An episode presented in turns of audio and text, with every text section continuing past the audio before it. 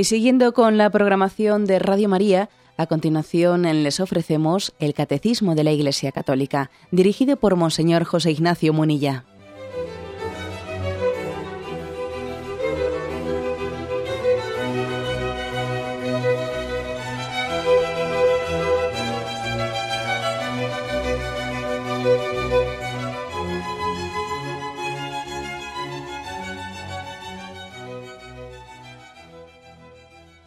Cordial saludo a todos los oyentes de Radio María. Un día más, con la gracia del Señor, proseguimos el comentario del Catecismo de nuestra Madre la Iglesia. Es el segundo día hoy que dedicamos al tema del suicidio dentro de la explicación del quinto mandamiento. Habíamos explicado los dos primeros puntos, continuamos a partir del punto 2282. Dice así, si se comete con intención de servir de ejemplo especialmente a los jóvenes. El suicidio adquiere además la gravedad del escándalo. La cooperación voluntaria al suicidio perdón, es contraria a la ley moral. Trastornos psíquicos graves, la angustia o el temor grave de la prueba, el sufrimiento o de la tortura pueden disminuir la responsabilidad del suicida. Bien, em, dos afirmaciones, dos párrafos distintos. Me centro en esta primera intervención en el, primero. En la gravedad moral de que el suicidio se comenta de una manera que parece que se esté incitando a otros al suicidio, ¿no? O se esté como pretendiendo hacer escuela, ¿eh? hacer escuela o, o reivindicarlo. Es muy distinto el que alguien pues, sea víctima y cómplice de su mal moral, pero otra cosa es que intente publicitarlo, ¿no? Intente publicitarlo, intente hacer una bandera de él, incluso reivindicarlo como si fuese un derecho, que es lo que estamos viendo en nuestros días. Vamos a ver, siempre ha habido suicidios, ¿no? Desde luego en mayor o menor grado, que luego hablaremos de esto, ¿eh? En mayor o menor grado, pero suicidios siempre ha habido. Pero quizás lo que es bastante novedoso en la cultura es la reivindicación del suicidio como un derecho de la libertad del hombre, ¿no? Eso es otro tema muy distinto, porque aquí entramos ya en un pecado de, escándalo, en un pecado de eh, no únicamente contra, contra, la propia vida que Dios me ha dado, no, no sino un pecado en el que yo estoy eh, corrompiendo las conciencias y la concepción de la vida, ¿no? En los demás. ¿eh? Y con influjos además muy poderosos de medios de comunicación, etcétera, con influjos manipuladores, ¿no? Para que la percepción de lo que es la vida sea distorsionada, ¿no? Claro, claro que esto está ocurriendo en este momento, ¿no? Por ejemplo, ¿eh? por ejemplo me, refiero a una película que tuvo en su momento, que tuvo mucha difusión, aquella película de Alejandro Amenábar, titulada Mar Adentro, Mar Adentro, en la que querían hacer una especie de pues, reivindicación de, de Ramón San Pedro, aquel tetrapléjico suicida que se suicidó en Galicia y bueno, pues que hizo de su suicidio pues un espectáculo, grabándolo en las cámaras y luego llevándolo al cine, etcétera, ¿no? Entonces, claro, ¿qué ocurre? Pues que el cine o los medios de comunicación, el cine en este caso, pues fue utilizado como una avanzadilla, una avanzadilla para ir produciendo una inversión de valores morales en la sociedad. Y esto es una cosa que ocurre hoy en día con frecuencia. O sea que se, eh, en el cine, se presentan como si fuese un paisaje habitual de la vida, se, presentan pues, situaciones que son mm, verdaderamente eh, pues, nada frecuentes, pero a, base de presentarlas como si fuesen el paisaje natural, poco a poco eh, pues, mm, vamos generando eh, esas actitudes en la población. A veces los medios de comunicación se escudan, o las, las televisiones, etcétera, para justificar sus programas basura, etcétera, se justifican en que ellos es que en el fondo están recogiendo en la pantalla lo que hay en la calle. Y no es verdad. Ellos están generando en la calle lo que hay en la pantalla. No recogen en la pantalla lo que hay en la calle. No, no. Generan el problema a base de darlo como algo normal en la pantalla. ¿Es así? Entonces hemos visto también lo que es el cine español. El cine español, por ejemplo, ha hecho una, una presencia, una presencia totalmente inflada, hinchada, ¿eh? pues de que si los travestis, los homosexuales y no sé qué, parece que uno ve ciertas películas eh, de Almodóvar y el otro, y que parece que España está llena de travestis y no sé qué, ¿no? Como si fuese lo, habitual entre nosotros. Y, con el paso del tiempo, con el paso del tiempo se va generando esa realidad, es decir, desde la pantalla pasa la realidad. Así también pasó, en cierto sentido, con esta película conocida como Mar Adentro. Es, es de alguna manera una, una especie de mm, recurso, recurso a una manipulación emotiva, a, una manipulación emotiva de los espectadores. Y de hecho, cuando, cuando aquella película se estrenó, bueno, pues la clase política dijo, vamos allá, afirmó que no estaba en la agenda del gobierno pues, introducir ninguna ley de eutanasia ni de suicidio asistido. Pero sin embargo, ya ha llegado ese momento, claro. Ya ha llegado ese momento, porque primeramente desde ciertos medios de comunicación se manipula, ¿eh? se va trabajando la opinión pública y luego llegado el momento, cuando ya está madura, después vienen unas legislaciones a rematar la faena. ¿no? una película en concreto, ¿no? me, centro en ella pues, para que veamos un caso práctico, ¿eh? con un mínimo recurso argumental, mínimo, ¿eh?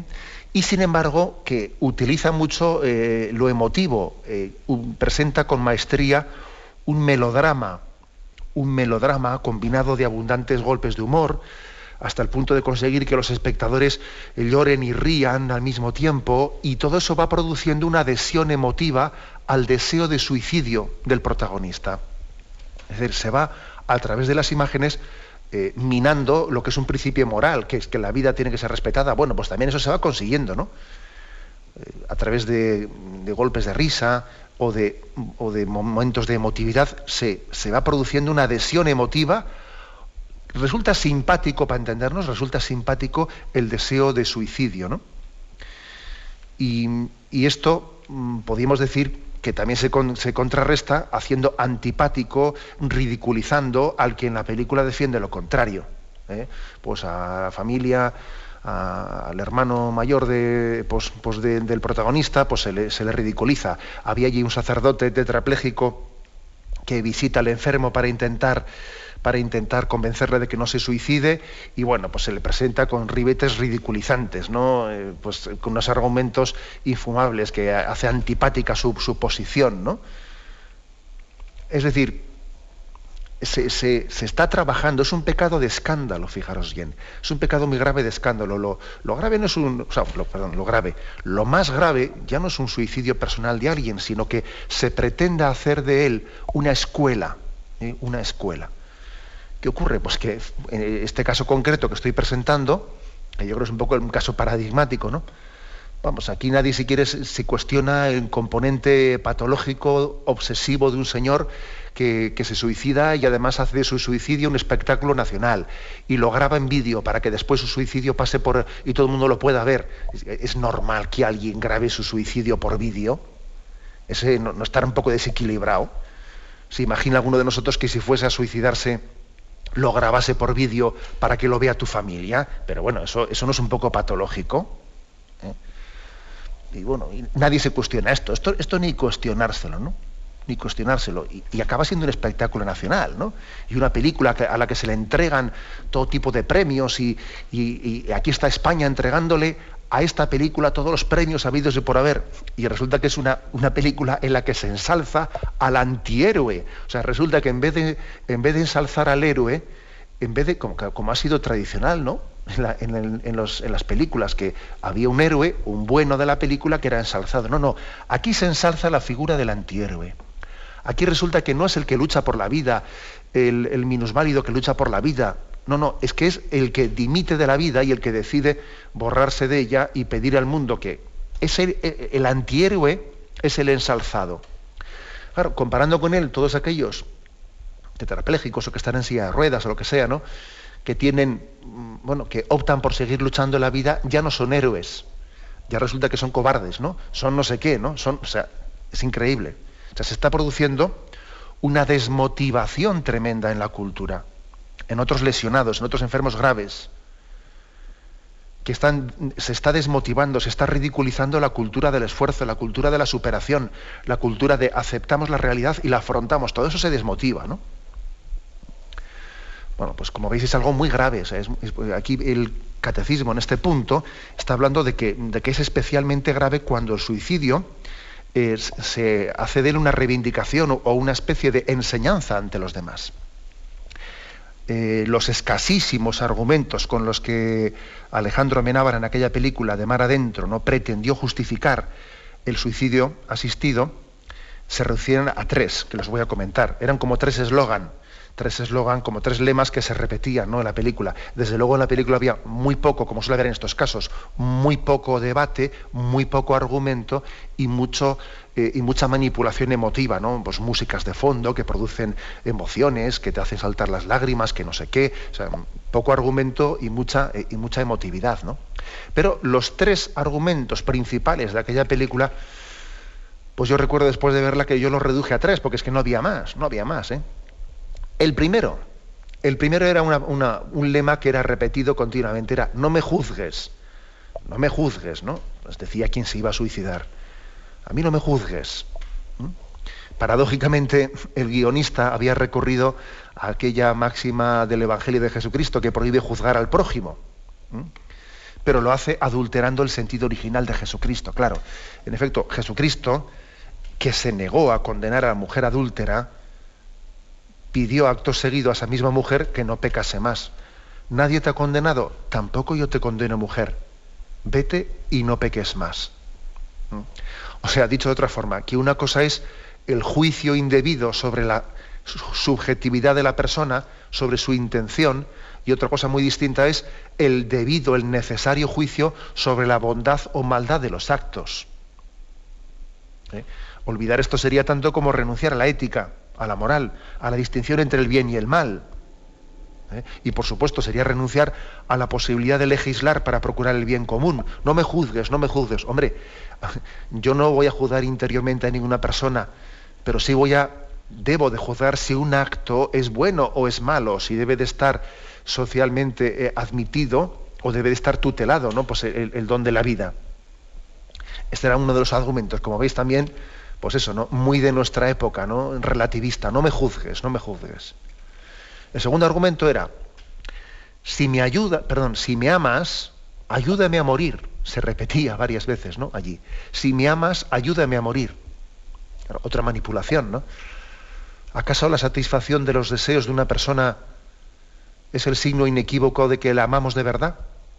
Pues este suele ser uno de los problemas que tenemos, ¿no?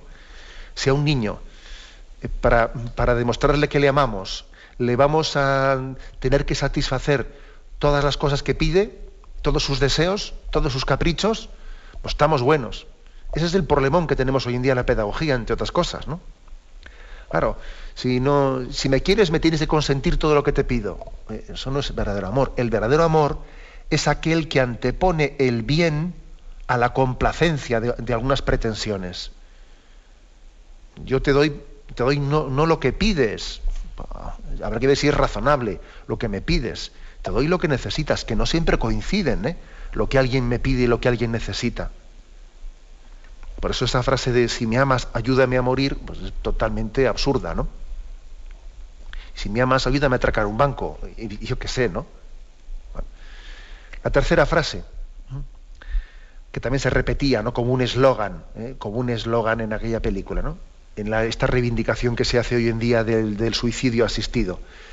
Se dice, la vida no es un derecho, perdón, la vida es un derecho, no es una obligación. Fijaros esta frase, que es una frase verdaderamente, verdaderamente manipuladora. La vida es un derecho, no es una obligación, que es una frase muy redonda, pero que no se sostiene, claro, ante un mínimo análisis lo cierto, lo, real, al margen de frases bonitas o frases feas, ¿no? lo cierto es que la vida es un bien que hemos recibido del que se derivan unos derechos y unos deberes.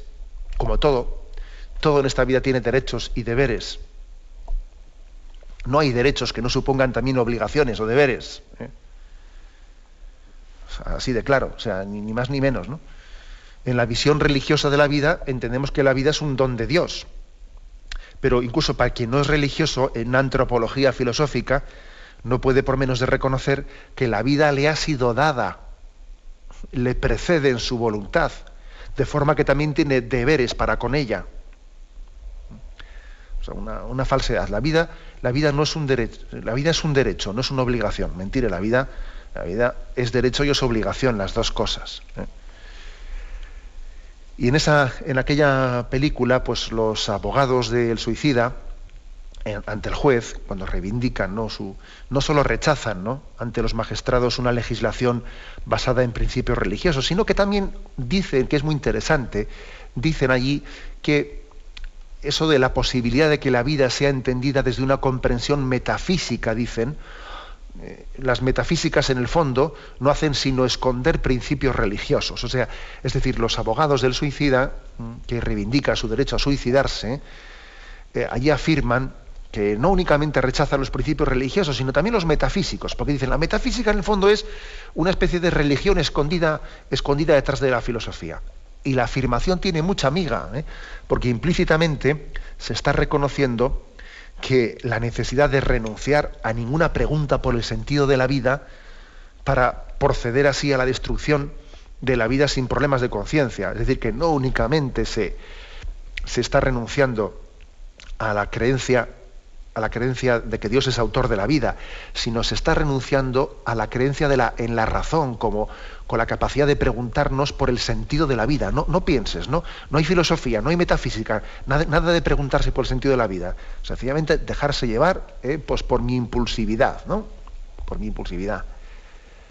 Bueno, pues mm, he puesto un ejemplo concreto, ¿no? El de esta película, pero es un ejemplo que, como veis, eh, está respondiendo plenamente a lo que aquí dice el catecismo. Si se comete con intención de servir de ejemplo, especialmente a los jóvenes, el suicidio adquiere además la gravedad del escándalo. La cooperación voluntaria al suicidio es contraria a la ley moral. Por supuesto que quien coopera libre y voluntariamente ¿no? a un suicidio, pues se hace cómplice del suicidio. ¿eh?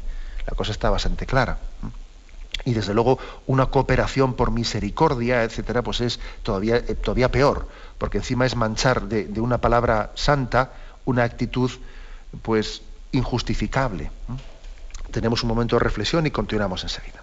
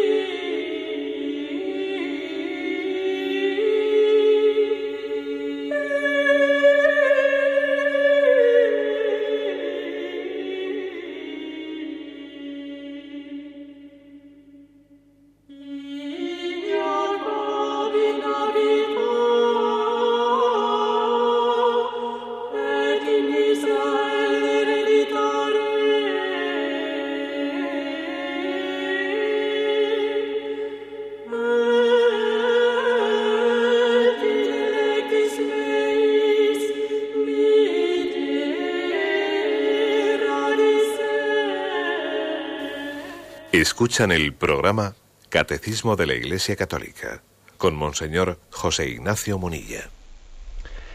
Continuamos comentando este punto 2282 sobre el suicidio.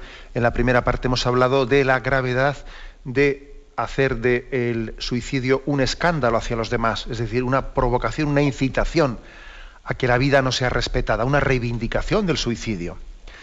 En la segunda parte, el segundo párrafo, tiene otro, otro matiz muy distinto. Dice, trastornos psíquicos graves, la angustia o el temor grave de la prueba, del sufrimiento, de la tortura, pueden disminuir la responsabilidad del suicida. Bueno, una cosa es ese tipo de suicidio que hoy en día existe, que parece que se ha hecho de él una reivindicación liberal del hombre autónomo, y otra cosa es un suicidio que ha existido siempre, eh, en la gran mayoría de los casos, eh, muy condicionado por trastornos mentales y por trastornos psíquicos. ¿eh?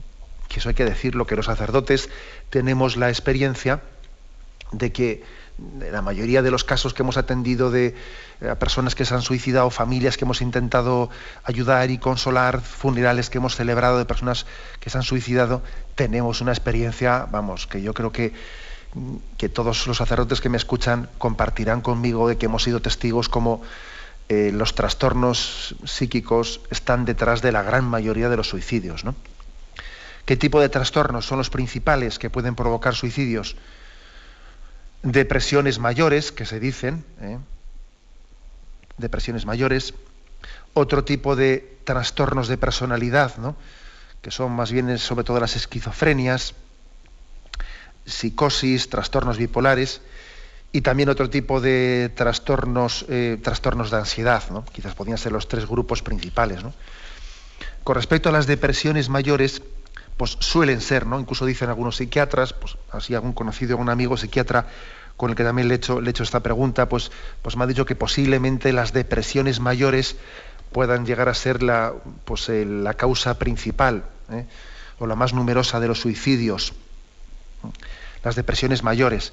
Con un matiz, ¿eh? con un matiz, y es que algunas de estos suicidios se suelen provocar paradójicamente en el momento en el que una persona parecía que salía de su depresión. Es curioso este tema. Porque cuando una persona está en plena depresión, igual queda tan desinhibida, está tan, digamos, afectada por la depresión que ni siquiera tiene la, eh, fuerza o el arresto de, eh, el arresto de, recurrir al suicidio. Y, y, cuando quizás la familia o el médico pensaba que ya había comenzado a aliviarse, etcétera, en ese primer momento de alivio, pues puede llegar a ocurrir que en ese momento se produzca el, suicidio, porque se ve con más capacidad de actuar más, ¿no? Lo cual quiere decir pues, que hay que tener cuidado en el cuidado de, en, el, cuidado de estos enfermos, hay que estar pues, un poco vigilantes a, esto, ¿no? De que de no, de no dejar de acompañar a una persona en el momento que, en que comienza a salir de la depresión, sino estar un poco cerca de ella, ¿no? Pero es, otra, yo también lo he conocido en mi vida de sacerdote, que a veces justamente una familia ha sufrido mucho, pues cuando una, pues un hijo suyo ha tenido una depresión pues, profundísima, y justamente cuando el psiquiatra le dice que bueno, pues que, ya pueden comenzarle a dejar solo, ese primer día, ese segundo día, se produce un, un suicidio ante, imaginaros el disgusto tan grande de la familia, ¿no? Incluso algunos psiquiatras dicen que hoy en día hay que tener cuidado porque mm, puede ocurrir que algunos antidepresivos que existen produzcan un alivio muy, muy rápido ¿no? en, la sensación de depresión, se sale de ella y resulta que el enfermo en ese momento paradójicamente se ve con una depresión medio curada y con capacidad de suicidarse cuanto antes, cuando antes, al estar tan depresivo, no tenía esa capacidad. ¿no? Bueno, pues es un, lógicamente, pues eh, quien, es, quien, quien hace un acto bajo este bajo este eh, condicionante tan grande, todos somos conscientes de que su libertad está muy aminorada, ¿no? Y su responsabilidad moral, ¿no? Evidentemente. También es muy frecuente, son, bastante frecuentes los, suicidios bajo trastornos de personalidad como esquizofrenias.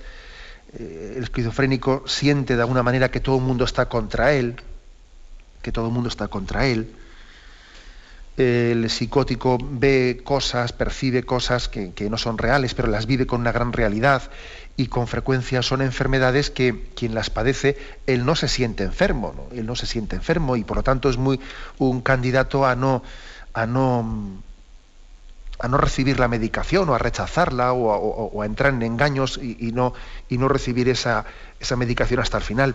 Por cierto, eh, aprovecho para hacer también así una pequeña cuña de que tenemos también que asumir, es muy importante que nos eduquemos los cristianos en la espiritualidad humilde de reconocer nuestros límites y admitir una medicación.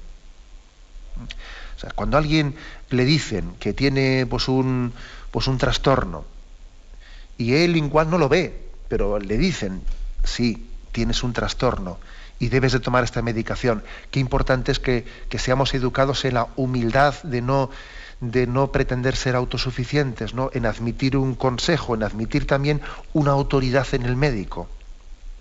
Decir, Señor, yo me puedo equivocar, pero bueno, si este médico que tú has puesto en mi camino, pues me da una medicación, yo también creo que hay un principio de autoridad, o sea, voy a obedecer, el que obedece no se equivoca. ¿eh? O sea, también es importante esto, hay que ser muy humilde para reconocer que alguien me dice que estoy enfermo mentalmente. Hay que ser muy humilde, porque claro, si me dicen que tengo diabetes, pues eso parece que no, hay que ser muy humilde para reconocerlo. Es que, es que, bueno, basta ver el aparatito lo que marca, ¿no? Pero claro, cuando me dicen que tengo una esquizofrenia, hay que ser bastante humilde para aceptar eso. O sea, tenemos que, yo diría, mm, fomentar mucho una espiritualidad de la humildad en el reconocimiento de la realidad, que a veces precisamente uno no la percibe y, y es percibida desde fuera. Y hay que ser muy humilde para eso. Bueno, pero también evidentemente esto, quien está bajo esa enfermedad, pues, eh, pues eh, está muy condicionado en su libertad por ella, ¿no? Trastornos de ansiedad, también muy frecuentes en nuestra sociedad, ¿no? que igual es un poco lo que hoy en día está más, eh, más, más difundido, más de moda, por, el estrés de vida que, que, vivimos, porque estamos en una sociedad muy desequilibrada y desequilibrante. Los trastornos de ansiedad pueden provocar eh, suicidios, pero sobre todo los trastornos de ansiedad suelen ser los que provocan intentos, intentos no consumados de suicidio. ¿eh? eso suele ser una diferencia, que generalmente hay, unos intentos de suicidio que son más pues, por llamar la atención, por etcétera, ¿no? que están provocados más por trastornos de ansiedad. Eh, suele ser un poco lo, típico también de estos casos. ¿no? Yo, yo me hago también una reflexión, ¿no? Bueno, perdón, una cosa que, no, que me he saltado.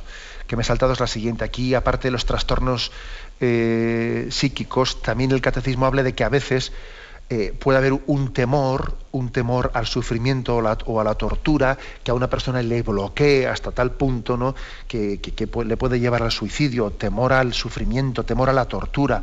Eh, alguien, pues imaginaros un preso, un preso que va a ser, va a ser interrogado, va a ser torturado, y a veces han ocurrido suicidios en esos contextos eh, que no son justificables, por supuesto, pero sí ocurren ante un temor tremendo ante la tortura, etcétera. ¿no? O sea que la afirmación, la afirmación del catecismo es que estos, eh, pues, pues, todas estas causas y motivos pueden disminuir la responsabilidad del suicida, disminuir incluso incluso yo diría que hasta incluso anular en algún caso, porque cuando una enfermedad es, es, grave, alguien puede llegar a perder totalmente su libertad en ella. ¿eh?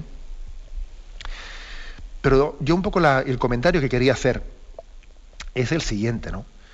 Eh, el, hecho de que eh, el número de suicidios tenga lugar, mm, o sea, sea, crezca, crezca en las sociedades del bienestar. Esto es curioso. Esto es muy significativo, ¿no? Para hacer una radiografía y un diagnóstico. El hecho de que los países nórdicos, que son aquellos que tienen la, sociedad del bienestar pues más, más, perfeccionada, donde la calidad de vida ¿no? pues es más alta, en los países nórdicos es en los que tiene pues un tanto por ciento de suicidios más alto del mundo. ¿no? O el hecho de que nuestras sociedades actualmente, pues en, España hay un índice de suicidios muy superior al que había hace 30 años, pero vamos, muy superior y se ocultan muchos datos para intentar no generar una especie eh, de, obsesión colectiva. Se ocultan muchos datos. Son datos que no se hacen públicos pues, para no generar una especie de suicidio de contagio. ¿no? Bueno, ¿y eso? ¿Y esto cómo lo explicamos? Porque vamos a ver, en África hay muy pocos suicidios, ¿eh? En África hay muy pocos suicidios.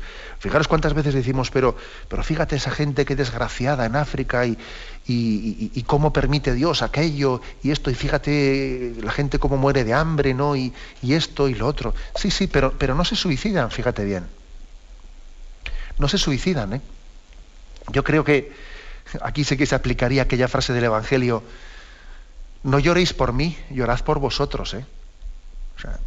Lloramos por África y por supuesto que hay motivos ¿no? para, que, para que volquemos nuestros esfuerzos en, la pobreza de África, pero ojo con la pobreza moral que tenemos nosotros. ¿eh? No lloréis por mí, llorad por vosotros. ¿eh? Porque es paradójico ver cómo, el, bienestar no colma el deseo de felicidad del hombre. No lo colma. ¿eh? Nosotros, a diferencia de un animal, que al animal eh, le pones eh, comida, satisfaces su instinto de apareamiento, eh, le das descanso, le das lo que quiera y ese animal es feliz. No, pues con el hombre no ocurre eso. Le puedes dar todo aquello que satisface sus instintos, ¿no? Y es infeliz, y es un desgraciado, y está amargado, y está amargado, ¿no? Esto deberíamos hacer una, una reflexión sobre esto, ¿no? Es un tema tabú que parece que nadie, eh, nadie se atreve a afrontar. ¿no? El hecho de que en esta sociedad del bienestar tengamos esta capacidad de construirnos nuestros particulares infiernos, nos los construimos nosotros mismos, ¿no? Bueno, pues infiernos de, de envidias, de complejos. Yo estoy acomplejado porque resulta que quería ser no sé qué, me había construido una expectativa, yo tenía que triunfar, yo tenía que no sé qué, y luego no triunfaba, triunfaba otro en vez mío, yo estoy acomplejado y estoy aquí hundido, ¿no? Y entonces no tengo autoestima y me vengo abajo, ¿no? Construimos nuestros propios infiernos. Odios, rencores, envidias, eh, aislamientos, nosotros mismos nos hemos aislado, hemos roto todo, todo lazo de mm, todo lazo de vida social, por nuestra insolidaridad, ¿no? por buscarte tu vida, el mi yo, mi yo, mi yo, te ha llevado a un aislamiento absoluto, ¿no? Ya no sabes ni quién vive al lado tuyo. Vives en una, vamos, en, un edificio que ya no sabes ni quién tienes en la mano derecha ni izquierda, ¿no? Nos hemos aislado totalmente, ¿no? Te has construido tu pequeño infierno, ¿no? hemos ido a una ciudad para progresar, tengo que ir a esa ciudad para que ahí viviendo allí, has ido allí y te has construido tu propio infierno y te has encerrado en él y tú, y tú ejerces de carcelero al mismo tiempo que de, que de preso ejerces en ese infierno, ¿no? O sea, digo yo que, que deberíamos ¿no? de, de, hacer esta reflexión de por qué en las sociedades del bienestar el suicidio es mucho más frecuente que en las sociedades pobres y humildes. ¿eh? Luego también yo creo que hay otro factor decisivo, ¿eh? decisivo para el suicidio, el rechazo de la cruz. Sea, el hecho de que nuestra sociedad del bienestar nos hayamos escandalizado de la cruz de Jesucristo. Hayamos rechazado la cruz. Y la cruz es luz del mundo. Y cuando rechazamos la cruz, nos quedamos en un eclipse total. En un eclipse total.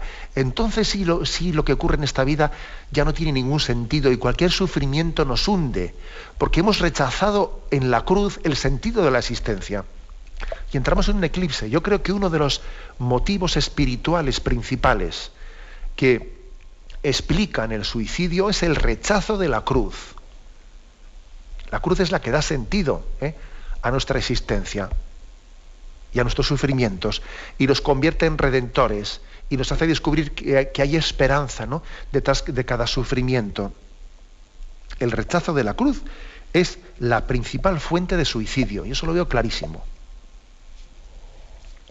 Bueno, como veis, pues eh, está bastante eh, claro, hay una frontera entre lo psiquiátrico, entre lo psíquico y lo moral, que bueno, pues que esa frontera es difícil de coger un bisturí y decir hasta aquí.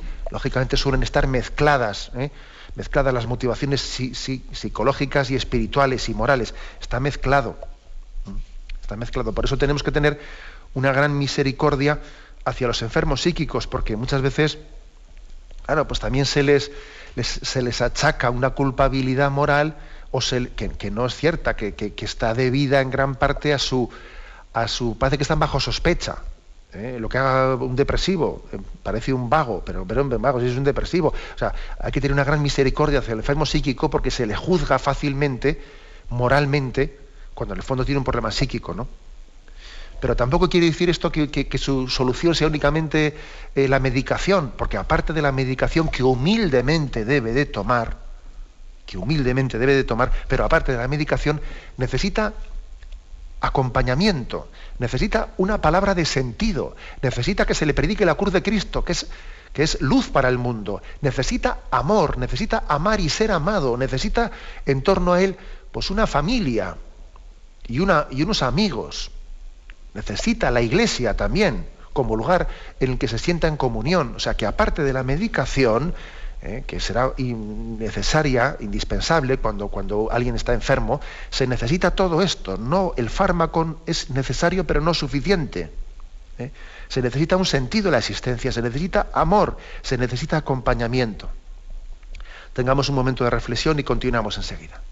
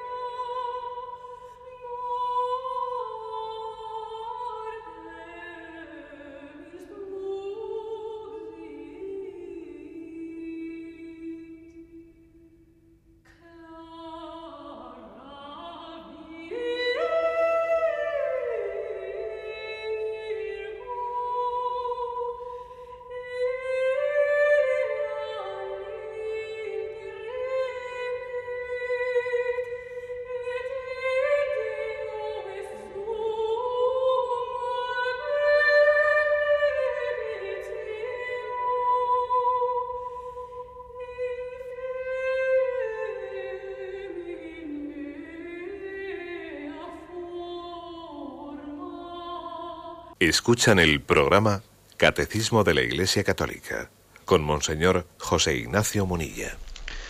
Continuamos con esta edición del Catecismo en la que estamos eh, hablando, concluimos hoy el apartado sobre el suicidio. Nos falta el punto 2283 que dice, no se debe desesperar de la salvación eterna de aquellas personas que se han dado muerte. Dios puede haberles facilitado por caminos que Él solo conoce, la ocasión de un arrepentimiento salvador. La Iglesia ora por las personas que han atentado contra su vida. Es decir, el último punto eh, se trata, aborda el problema de la responsabilidad moral de las personas que se han suicidado. Ciertamente, si objetivamente hablando el suicidio es un pecado muy grave, y entonces alguien muere justamente, ¿no? Pues eh, habiéndose suicidado, claro, uno podía sacar la conclusión. Luego el que se suicida se condena. Bueno, pues, pues ya veis que la Iglesia no lo, dice así. El que se suicida se condena, no cabe decir tal cosa. Es verdad que yo a veces suelo decir, ¿no? Pues por ejemplo, igual cuando un terrorista, cuando un terrorista ha muerto poniendo una bomba, ¿no? Dice uno, madre mía, vaya muerte. Morir, morir queriendo matar a los demás, ¿no? O sea, parece que es una, muerte, no, se puede tener un escenario más eh, contrario a lo que, a, lo que uno desea que sea una buena muerte, ¿no? Bueno, ese es un caso más extremo todavía, yo creo, ¿no? El, del terrorista que muere allí intentando matar a los demás. Pero bueno, el caso, el caso de una persona que se suicida, cabe afirmar, ¿no? Que, que su situación le hace, le hace reo de una, de una condenación eterna. Y dice aquí el catecismo, no, nosotros no desesperamos de la salvación. En primer lugar, por lo que hemos dicho, de que, bueno, de que en nuestros actos, o sea, para que un pecado sea mortal, hace falta que haya libertad, plena libertad y conciencia. Y de estas enfermedades de las que hemos hablado hace un rato, pues bueno, pues eh, muchas de ellas están afectando la libertad del acto, incluso la conciencia. ¿eh? A veces la libertad y otras veces la conciencia. Y eso en gran parte puede, o no puede, sino que aminora la responsabilidad moral, ¿no? Incluso puede llegar a suprimirla. Y luego, en segundo lugar, también porque nosotros no somos conscientes de la capacidad de arrepentimiento que puede tener una persona en el momento final de su vida. Tampoco somos conscientes de eso. Existen algunos, algunos casos paradigmáticos, ¿no? Uno de ellos referido al cura de Ars y algún otro referido al padre Pío, a San Pío de Petralcina, ¿no? El caso del cura de Ars es muy conocido. Es muy conocido cuando una, pues una, una mujer, sabéis que él fue pues un, un sacerdote, patrono del clero, del clero católico, por cierto, pero que él tuvo una vocación y un don de Dios muy especial para el confesionario, hasta el punto de que Dios le dio muchas veces una capacidad, una visión de conocer los pecados del penitente. Y, él conocía, la, eh, Dios le daba ese don en algunas ocasiones, ¿no? Pues algo, un don místico, ciertamente. Y, y ocurrió que una mujer humilde, llena de dolor porque su marido había muerto, en un, se había suicidado, abrumada por una pena que no, que no conseguía arrancarse del corazón, aquella mujer recurre al cura de Ars, ¿no? Le contó su dolor, le contó su angustia, su, marido se había tirado del puente, ¿no? Y se había suicidado y no, no, conseguía descansar tranquila, ¿no? Se, se habría condenado su, su, marido. Y fue impresionante, eh, pues la respuesta, la respuesta del cura de Ars, ¿no? Que le dice, no temas, tu marido no se condenó. Entre el puente y el río cabe la misericordia de Dios. Esa fue la frase eh, que el cura de Ars le, dirigió, ¿no? él en, ese don místico que tenía de conocer las almas. Entre el puente y el río cabe la misericordia de Dios. ¿Qué se refiere? Bueno, aquella mujer recibió un gran consuelo en esas palabras y entendió que Dios también le había dado pues, pues una respuesta ¿no? en aquel santo místico. Pues que para, Dios no hay tiempo, no hay imposibles, y nosotros tampoco no somos conscientes de en ese momento de agonía eh, eh, hasta qué punto puede estar teniendo lugar una oportunidad de conversión, de arrepentimiento, en el mismo momento de agonía. ¿Mm? Eso, eso tenemos que tenerlo en cuenta, ¿no? La posibilidad de arrepentimiento interior existe. Eh, el otro caso también tuvo lugar pues, en, San Pío de Petralcina, pues vivió otro caso muy parecido al anterior. ¿eh? Esto fue una chica de Florencia mm, que pues, se había tirado del, puente Vecchio al río y allí pues, había fallecido y su hermana vivía atormentada también por este pensamiento. En aquel momento ella recurrió al padre Pío, que era muy famoso, San, San Giovanni Rotondo, pues sus, sus, vamos, sus dones místicos, y curiosamente, aquella joven que era totalmente, jamás había ido a San Giovanni Rotondo, acercándose a aquella iglesia, que jamás había entrado en ella, ¿no? El padre Pío cuando le vio, cuando le vio sin haberla jamás visto, le dijo estas palabras, del puente al río hay unos segundos. Y no le dijo más. ¿eh? Eh, también fue así otros estos casos que, hemos conocido pues eh, sorprendentes no decir bueno si el padre Pío no le conocía a esa joven ni sabía que había tenido ese problema en casa ni sabía que su hermana se había suicidado no y sin embargo eh, recibió la luz de Dios para decirle esa frase del puente al río hay unos segundos y, bueno aquella joven entendió que Dios le había dado a su hermana también una posibilidad de, arrepentimiento en ese momento en que había perdido pues, el juicio y había, y había llegado a suicidarse. ¿Cuál es un poco, cuál es la moraleja ¿no? con la que quiere concluir el, catecismo? Pues que tenemos que orar especialmente por las personas que han atentado contra su vida, orar especialmente por ellas, tener misericordia, no juzgar con ligereza a nadie, no juzgar con ligereza, ¿eh? y, y, bueno, y caer en cuenta de que también el suicidio es no un pecado grave aislado, ¿no? sino que es una manifestación más de una sociedad enferma. Esto creo que es importante. ¿eh? O sea, yo creo que mm, también existen pecados nuestros que, se hacen cómplices de esa enfermedad. ¿eh? Pues pecados de desesperación, pecados de no aceptación de nosotros mismos, ¿no? De, esa especie de, a veces tenemos un asco de nosotros mismos, de no aceptar las cosas, ¿no? de, estar amargados, etc. Y, nos hacemos cómplices también ¿eh? de esa cultura que acaba generando el suicidio. Pero es distinto, eso no es suicidarse, sí, ya lo sé que no es suicidarse, pero que no veamos el suicidio como una cosa que está muy lejos de nosotros, porque, porque también participamos nosotros a otros niveles, estamos participando también de esa cultura suicida, del autodesprecio, de la falta del amor a nosotros mismos, del reconocimiento de los dones, de ser alegre, de, ser agradecido, ¿eh? de estar siempre amargado, siempre quejándonos de todo. ¿eh? O sea que también nosotros participamos a veces ¿no? de esa cultura. Luego, también aquí tenemos que aplicar la frase esa, ¿no? Cuando hablamos de los que se suicidan, igual hay que decir, mira, no lloréis por mí, llorad por vosotros. Es decir, que también nosotros estamos participando de ese pecado de falta de aprecio al don de la vida. Después de haber hablado, ¿no? Durante dos días todo lo que hemos hablado del suicidio, igual hay que terminar diciendo, oremos por los que han podido suicidarse, oremos por ello, pero también al mismo tiempo amemos la vida, o sea, seamos apóstoles de la vida, seamos apóstoles de ella.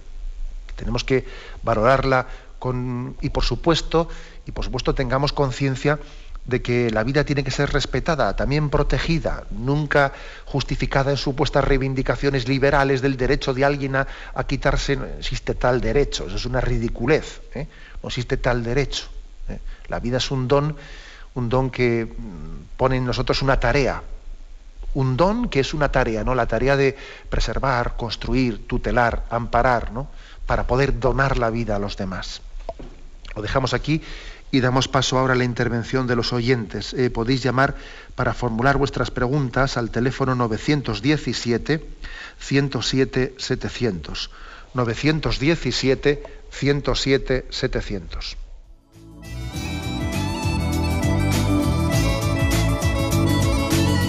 ¿Le gustaría tener sus programas favoritos de Radio María en CD o DVD?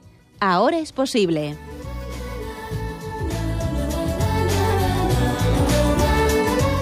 Le sugerimos que primero se informe en qué formato de audio lo puede escuchar en su equipo, DVD o CD, teniendo en cuenta que no todos los lectores de CD pueden reproducir el formato digital MP3 en el que enviamos nuestros programas. Y luego, si quiere en su casa esos programas que tanto le gustan, solo tiene que escribir una carta a Radio María, Paseo Lanceros 2, primera planta 28024, Madrid indicando si lo quiere en CD o DVD y cuántos programas. También le rogamos que escriba su nombre, dirección y no se olvide de facilitarnos un teléfono de contacto para cualquier duda que nos surja.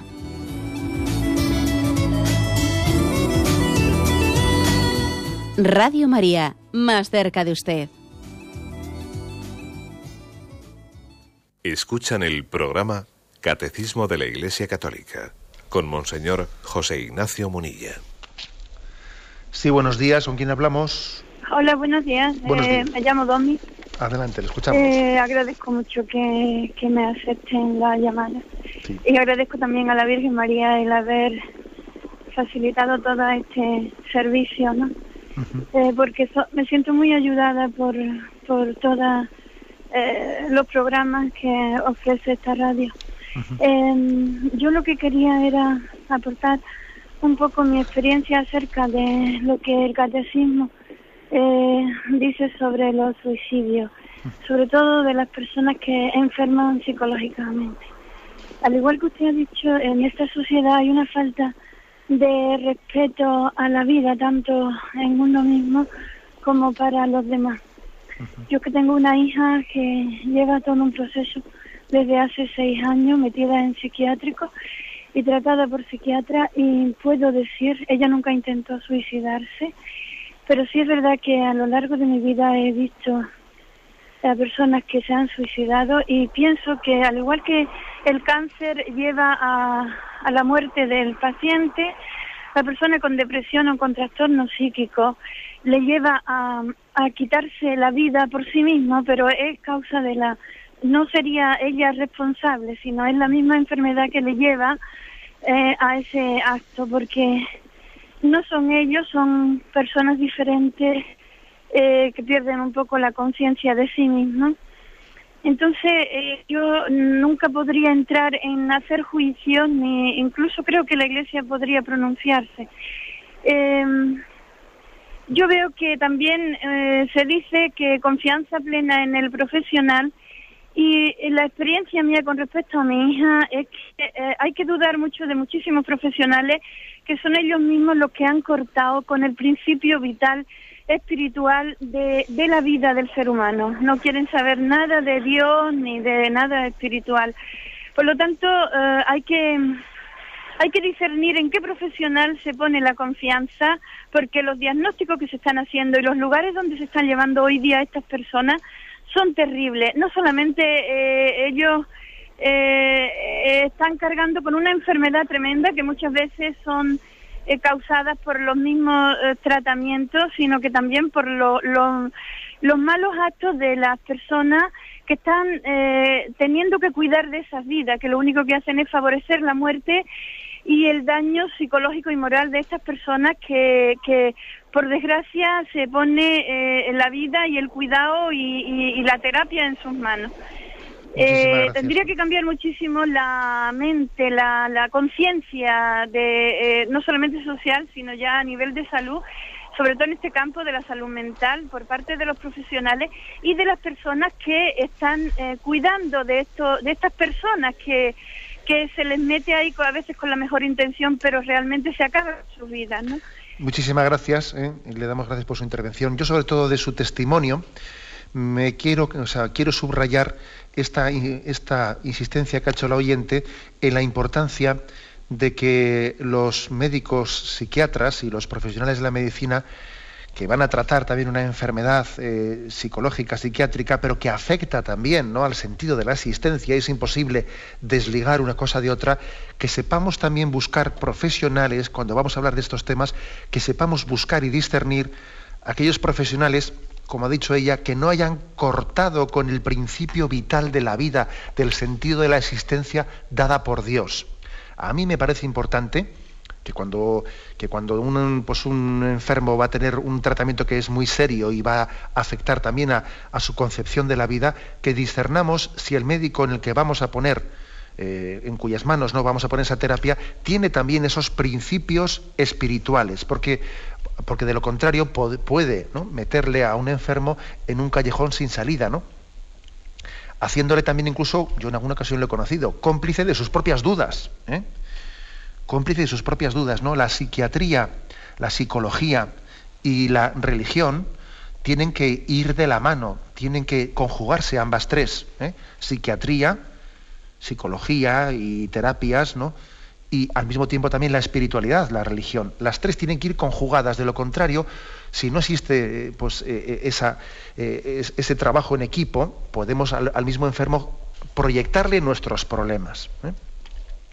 Adelante, vamos a un siguiente oyente. Buenos días. Buenos días. Buenos días, señor. Buenos días, escuchamos. Esto, al margen de la película de Almenábar, esto, yo creo que estas personas apopléjicas que tienen apoplejía total, que están en, recluidas en casa tantos años y que a través de una ventana solamente ven y sin ventana, bueno, yo creo, hago un llamamiento a la, al, gobierno, a la seguridad social, a todos los que pueden, sanitarios que puedan mm, llevar a, a estas personas, sacarlas de casa en un carrito, en una camilla, lo que sea.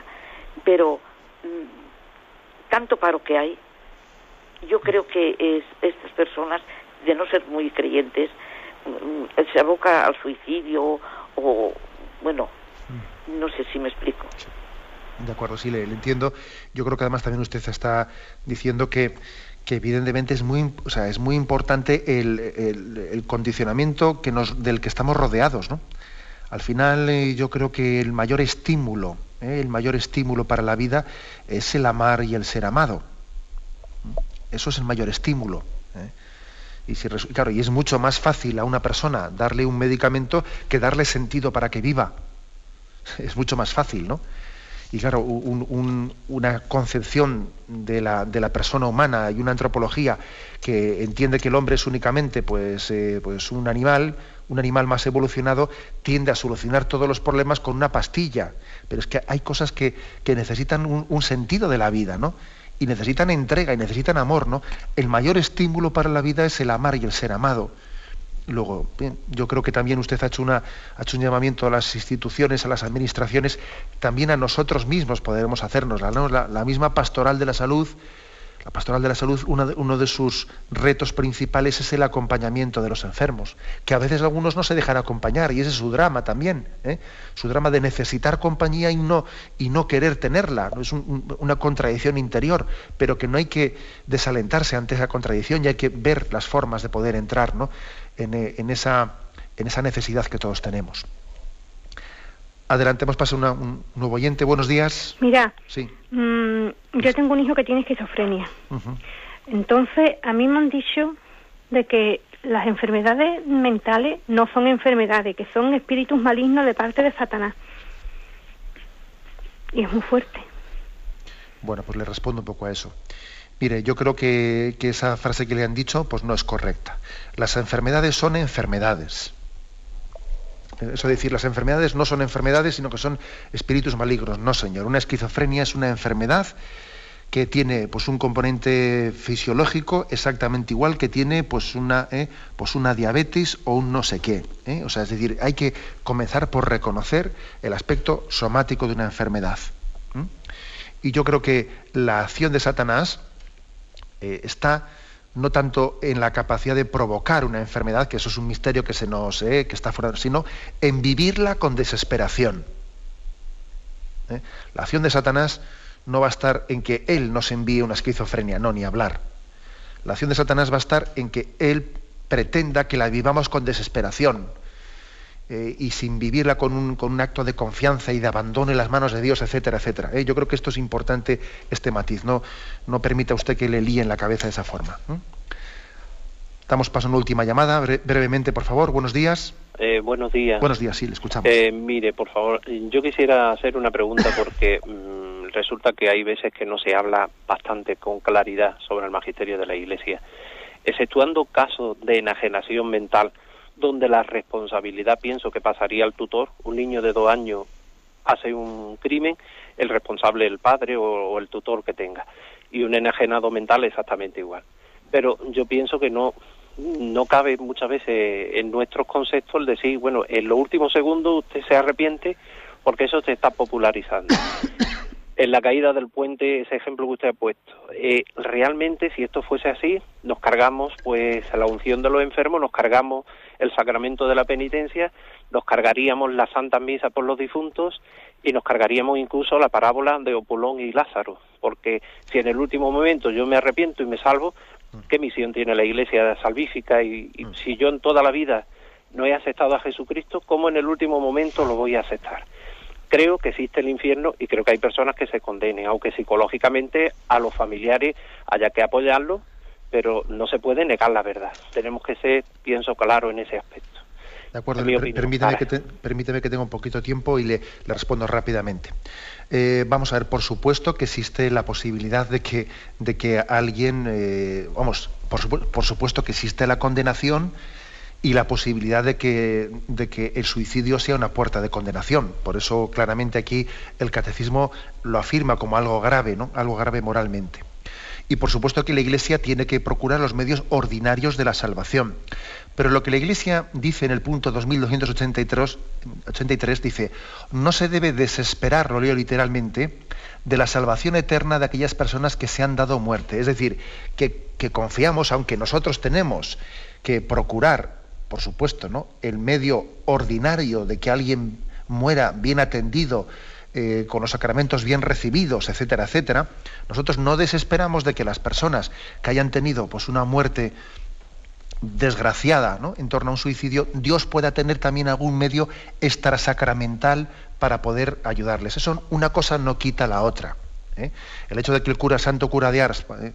patrono del clero, ¿no? pues dijese que entre el puente y el río cabía la misericordia de Dios, eso no deja de ser algo excepcional que no es una especie de decir, pues a partir de ahora la Iglesia, toda la predicación que hace y, toda esa predicación por intentar tener una buena muerte ya es innecesaria. Hombre, es absurdo, ¿eh?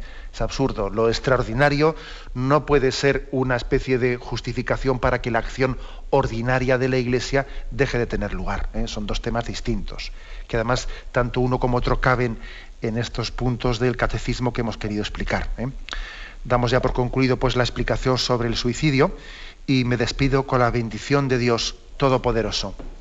Padre, Hijo y Espíritu Santo. Alabado sea Jesucristo.